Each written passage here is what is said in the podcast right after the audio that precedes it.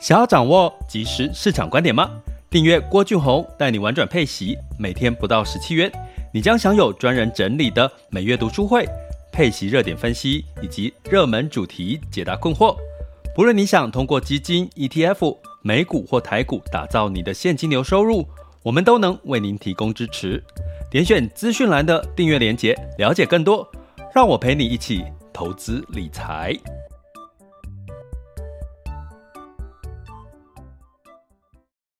各位亲爱的学员、听友们，大家中午好、下午好、晚上好。今天是二零二三年的三月九日，好，周四了。再过一天又要再休两天了。最近天气很好诶，大家应该要这个出去走走，而且樱花盛开，春天春意盎然，对不对？呃，我们常说春呃这个春耕嘛，好夏。呃，哎，夏是什么？呃，基本上呢，春天就是播种的好日子，也就是说，任何的事情都是刚在萌芽。所以，如果你在工作上，又在这个投资上，在各方面都刚开始在布局的话，其实不用特别的呃焦躁哈，因为 毕竟春天是。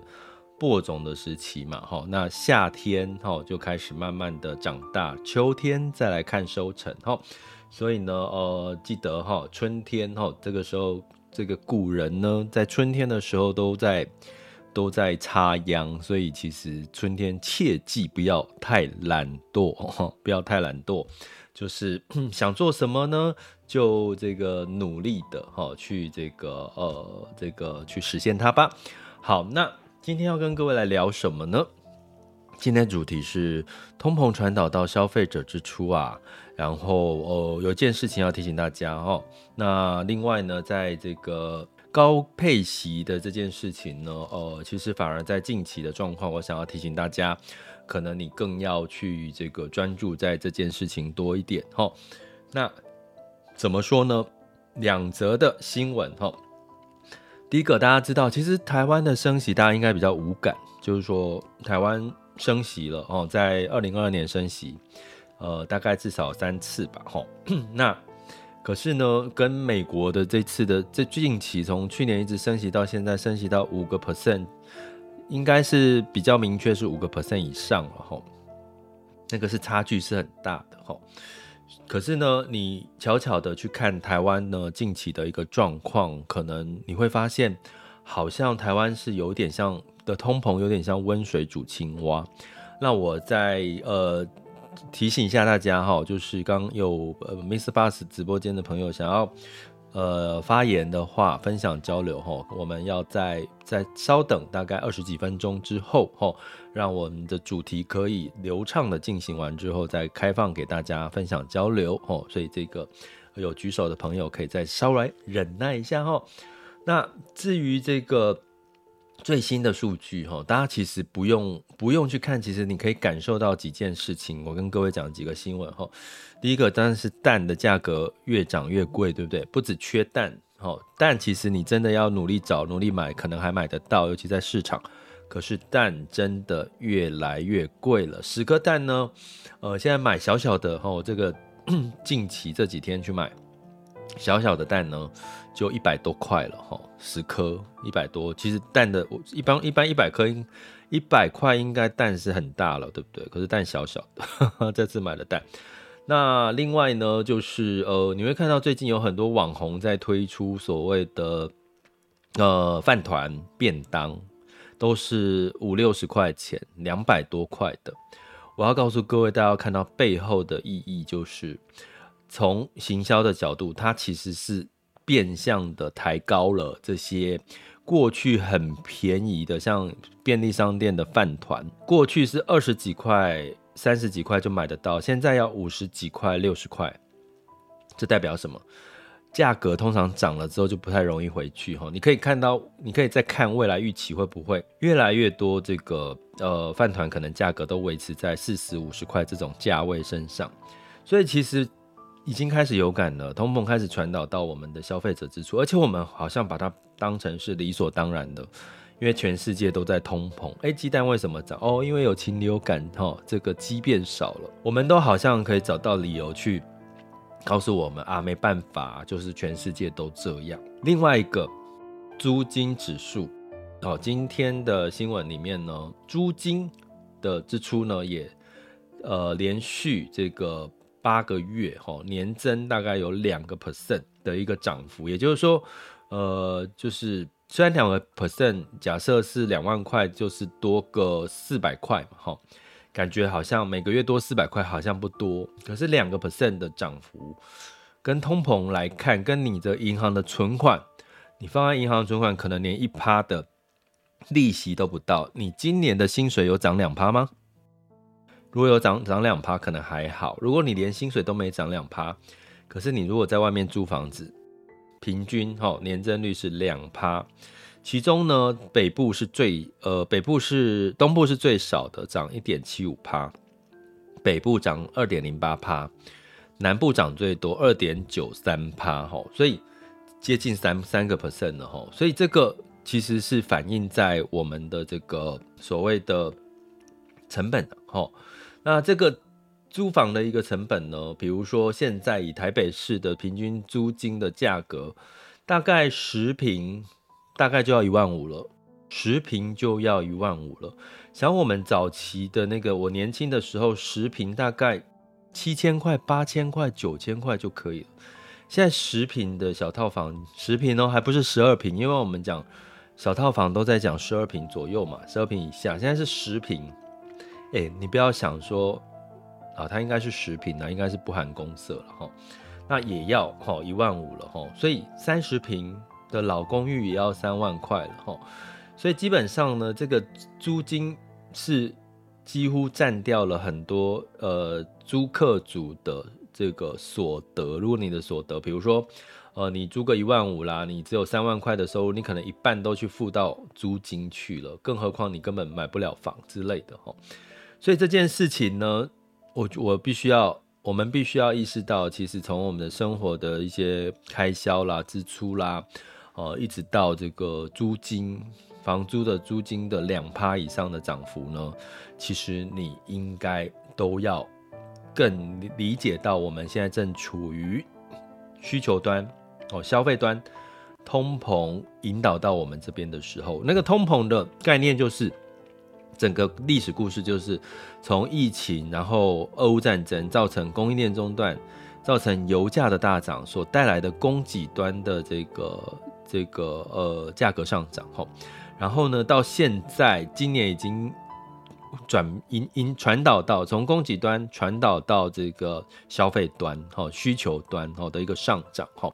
所以你了解这个逻辑，了解台湾现在你也面临到这个状况，我们再回头来看美国升息这件事情哈，那你就会知道接下来其实为什么美国升息这件事情。仍然会影响到整个市场哈。为什么美国在三月份联准会的报告出来之后，说法出来之后，有七成哈这个费德呢预期会升两码哈，目前还是哦，目前还是会升两码的几率还是存在哈。那预估到今年十二月呃，就就大概会升到五点五五点五 percent，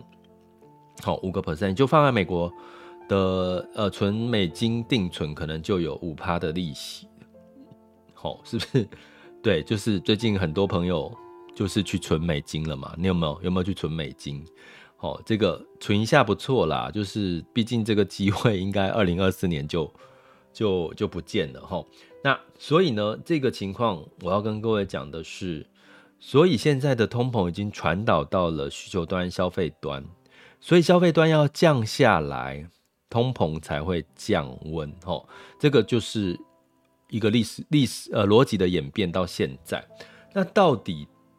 需求端有没有降温呢？周五有一个数据很重要，吼，就是这个非农就业的数据的公布，市场预期大概要二十万，一月份是五十一万哦，所以二月份要二十万，就是不能再太高，吼，这样才代表需求降下来，因为代表就业。就是开始有人慢慢的找不到工作。如果如果这个呃就业的供给哈，就是太多公司仍然需要找人，好找人来就业的话，那基本上呢，其实就代表市场景气并没有那么差哈，需求没有那么差。那需求没有那么差，就会带动诶薪资可能就没有办法降得下来哈，就反而薪资呢仍然维持在高位的一个情况哈。所以呢，这周五哈就是明天哈公布的这个呃呃非农就业数据，美国非农就业数据就很重要。所以这一周的美股。各方面的干扰因素大概要在五月份，呃，周五啦，周五更正一下哈，周五的情况会比较比较可以哈，稍微的喘口气哈，就是被这个升息的干扰哈。周五的这个数据哈，这个非农就业数据，所以先提醒大家哈，所以为什么？因为不再看供给，不再看油价了，反而接下来要看需求、看消费了。回到我们台湾，你。我刚刚提到的逻辑，你应该可以大概听得懂哈。那你会不会想说，其实照理说，美国都涨成这样了，台湾为什么不升息？台湾为什么不升息啊？台湾二零二三年三月份会不会升息呢？其实好像不太会，当然是因为这个台湾的这个出口、进出口的数据啊，经济成长都在下修哈，所以反而。这个台湾没有哦，没有这个升息的这个呃的可能性哈。那再 update 一下哈，我刚刚说二零二二年其实台湾大概升三次，其实没有，台湾去年大概升了四次哈，三六十二月各升了，加起来各各升了四次哈。所以呃市场预期台湾应该三月份不会再升息，因为台湾的景气出口进口其实都偏弱哦，跟美国来比。可是好啦，讲到这。那大家会想说啊，台湾的景气都偏弱啊，为什么台股好像还蛮抗跌的？哦，台股呢，目前哦，我们简单讲一下，目前是时间是十二点十二分嘛，目前台股是小跌的十点哦，那台积电呢是小幅度的反弹了零点七七 percent 哦，金融股下跌，诶，那为什么台湾的进出口，诶，通膨哦，又不是这个情况下，为什么？台股没有很弱，这其实也呼应到我们刚刚讲的，美国在强力升息，资金就会流入到一些比较呃呃保守型、保保本型的资产。可是台湾没有升息啊，台湾没有升息，台湾是维持，今年二零二三年还是维持。那其实资金就会有一些。资金就会跑到风险性的资产去了，就是台湾某种程度货币仍然是偏稍微宽松的哈，因为我们没有像美国这样强力的升息。但是大家要记得一件事哈，我也提醒到我们的学员，外资都在流出哈。现在这个台币在呃今天盘中大概是呃跌到了三十点八哈，兑换美元哈，美元兑台币是三十点八哈，呃美元又升值了哈，所以基本上。呃，大家不要忽略外资哦，接下来的动作哦，所以就是简单来讲，就是台湾的投资人现在就是比较乐观哦。对台股来讲，哦，外资其实这两天是在流出，可是呃，这个台湾的散户投资人是比较乐观的哦，所以你会看到就是一些主题、一些话题性的这个标的是这个反弹。那其中一个话题很重要，就是高配息的这件事情哦，一直是。台湾人的最爱，可是也无可厚非，因为我们的薪资一直没有成长太大的成长机会嘛。那再加上我们还是有通膨啊，通膨预期现在台湾的通膨是三趴内。我们刚刚讲租金支出是成长了两趴，可是实际上我们总整体的通膨是三趴。所以这个时候有一个，既然资金在追逐追逐这个台湾呢，吼，台湾的资金在追逐，其中有一个话题，我们就。一定也要提醒大家不可少，而并并且呢，我先讲一下，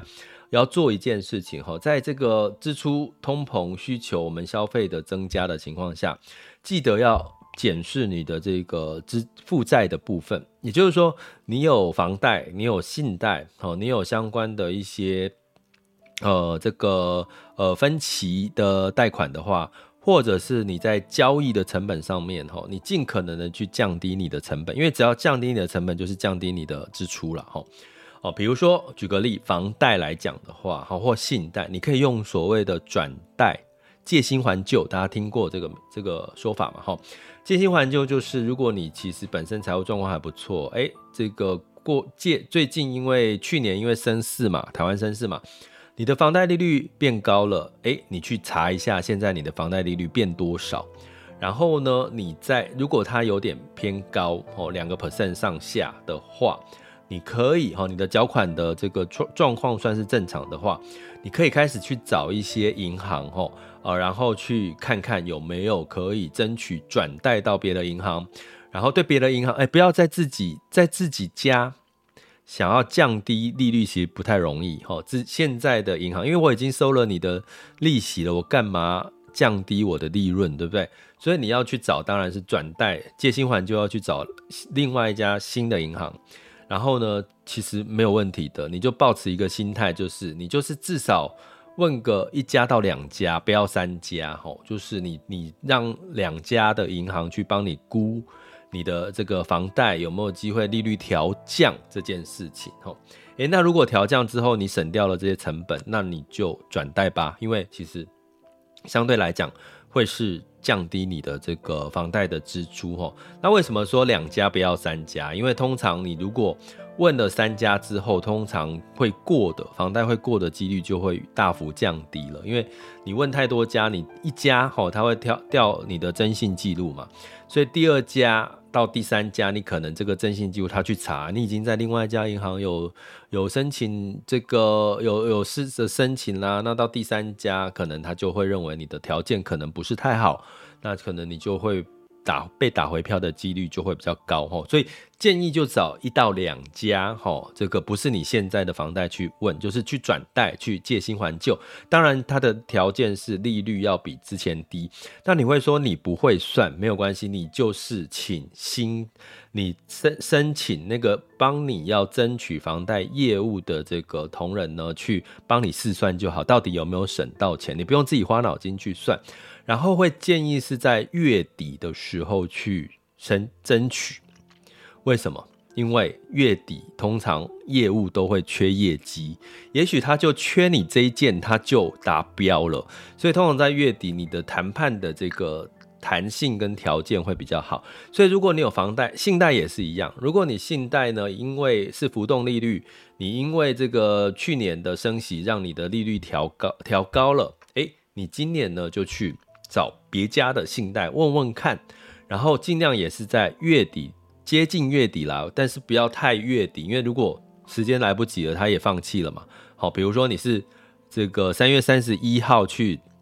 找这个房贷信贷的业务，哎，三十一号他就来不及啦，他办办业务也没那么快啊，对不对？好，你最好就是月底，比如说二十号、二十几号去去问，哈。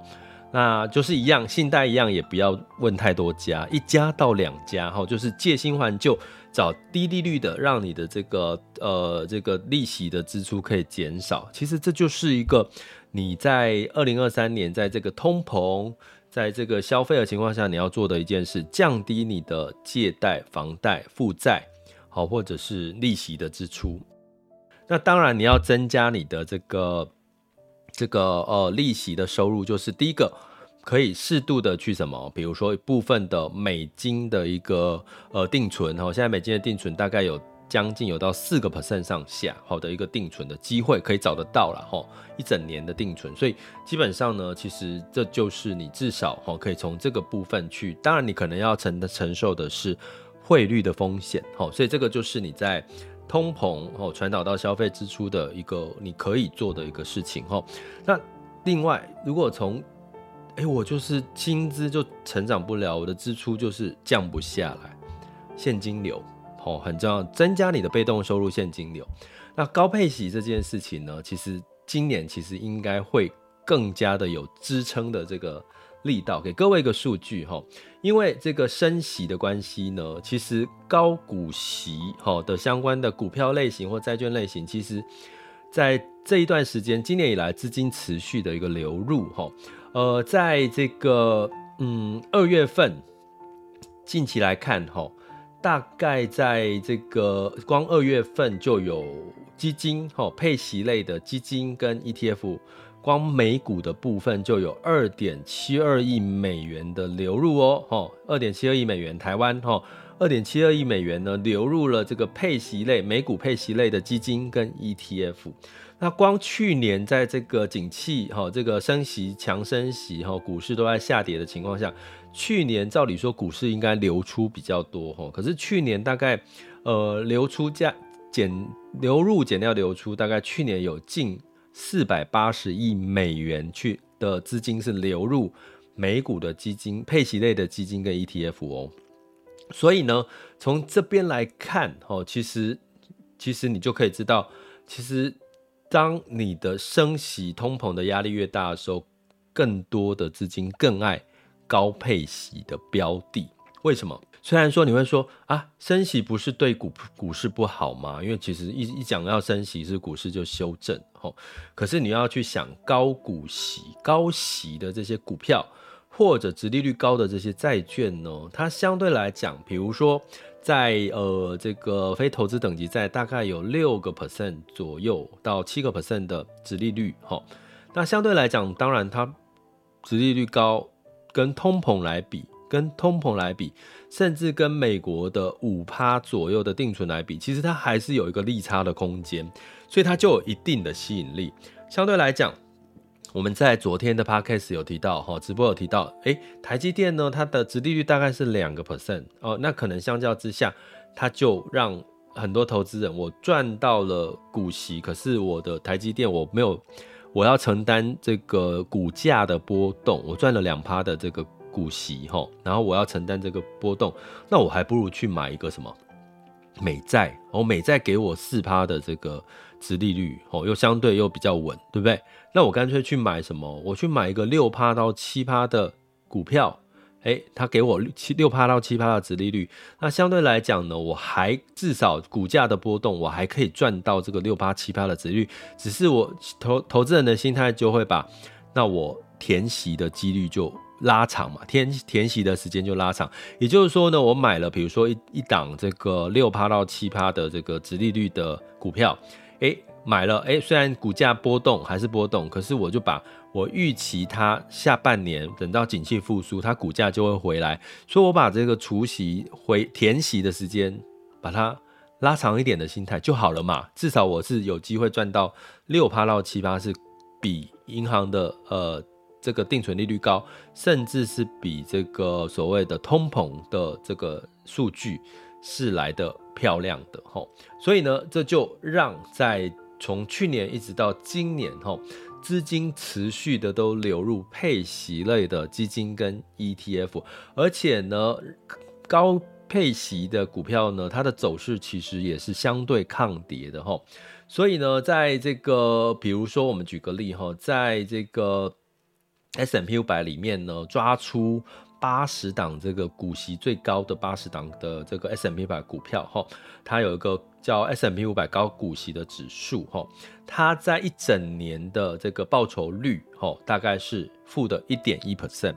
但是呢，S M P 五百整体的指数是负的十八个 percent，哈，所以其实你从去年的你的配息的基金跟 ETF，大概也可以看出这样子的一个差异了，哈，所以呢，也就是说，基本上呢，呃，你。在今年，如果投资所谓的高股息类的这个标的，哈，包含基基金 ETF 或者是股票债券呢，诶，虽然你在近期承受了升息延长、升息加码的这个风险的波动，可是呢，基本上你的配息、股利、股息呢，呃，仍然是一定会存在的嘛。那只要你拉长你的持有的时间，哈，毕竟你。通常会买高配息的资产，大部分的心态都是资金哦，心态都是比较长期持有哈，所以这个长期持有的情况下，等到升息到顶了，甚至在景气确认开始复苏之后，这些净值、这些资本利得的回报率，可能又让你成为除了赚到股息、债息之后的另外一个获利的来源哈。所以呢，也就是说，现在投资资金投资高股息的这些长期资金呢，在经济、地缘政治各方面不不确定的因素之下，反而发挥了所谓比较偏防御类型的一个作用。我刚刚讲的就是简单讲就是进可攻退可守嘛，就是诶，我短期之内我至少可以哈。最近其实呃台股很多在呃公布它的股利政策嘛，哈，诶，这些高股息的哈，通常通常呢就有机会让你在短期之内赚到一波哈这个除息或股息再息的一些获利机会，然后等到。拉长时间，今年的下半年或者是二零二四年，哎，你可能又赚到了这个所谓的资本利得的这个机会，哈。所以呢，其实在这个时候，反而在高股息的策略呢，呃，你更不可以去忽略它，哈。也就是说，提醒大家，其实最近短线你会看到很多资金在追短线的话题，包包含像军工，包含像什么？包含像这个呃呃旅游哈、旅游食品，包含像这个 ChatGPT AI 的题材，比如说像这个呃还有什么新能源哦绿能新能源这些题材都是创造出来，就是也不能说创造出来，就是最近最热的话题哦。所以可是呢，如果你是属于长线投资者的话，其实呃去追涨。好、哦，可能追到变成最后一根被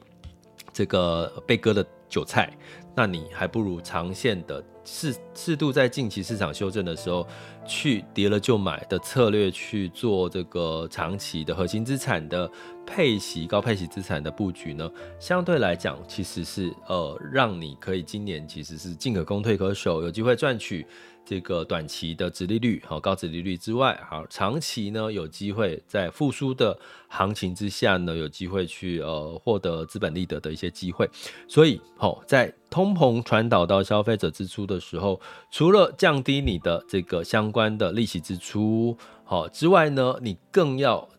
增加你的收入的，如果你薪资的收入就是没有办法增加了，就适度的去增加你的被动收入。高配息的策略是今年很多人在通膨很明显的感受到通膨的时候，很多的资金会去做的事情，所以不可不可少哈。今年的高配息的政策。那如果你想要去怎么去挑选相关的这个标的 ETF 或者是基金呢？呃，当然我们有一个挑选的技巧跟这个呃逻辑哈，那就欢迎大家加入我们的 Mr. Bus，还有我们的这个各个平台的这个付费订阅的专案，然后让这个呃一整年后。来做一个逻辑性的一个学习，那点选 Mr. Bus 的赞助方案，或者在我们各个平台，呃，School 点 Happy to be Rich.com，呃的这个订阅专案呢，可以了解更多详细的内容，好吗？这里是郭俊宏，带你玩转配息，给你及时操作观点，关注并订阅我，陪你一起投资理财。接下来进入到二零二三年三月九日的全球市场盘势轻松聊。首先呢，我们当然就要来看一下目前的这个风险指标哈。今日贝斯恐慌指数十九点一一，现在当下贝斯恐慌指数十九点二六，十年期美债殖利率是三点九六九七，所以怎么样？没得惊啦，对不对？现在的市场情绪还是偏乐观，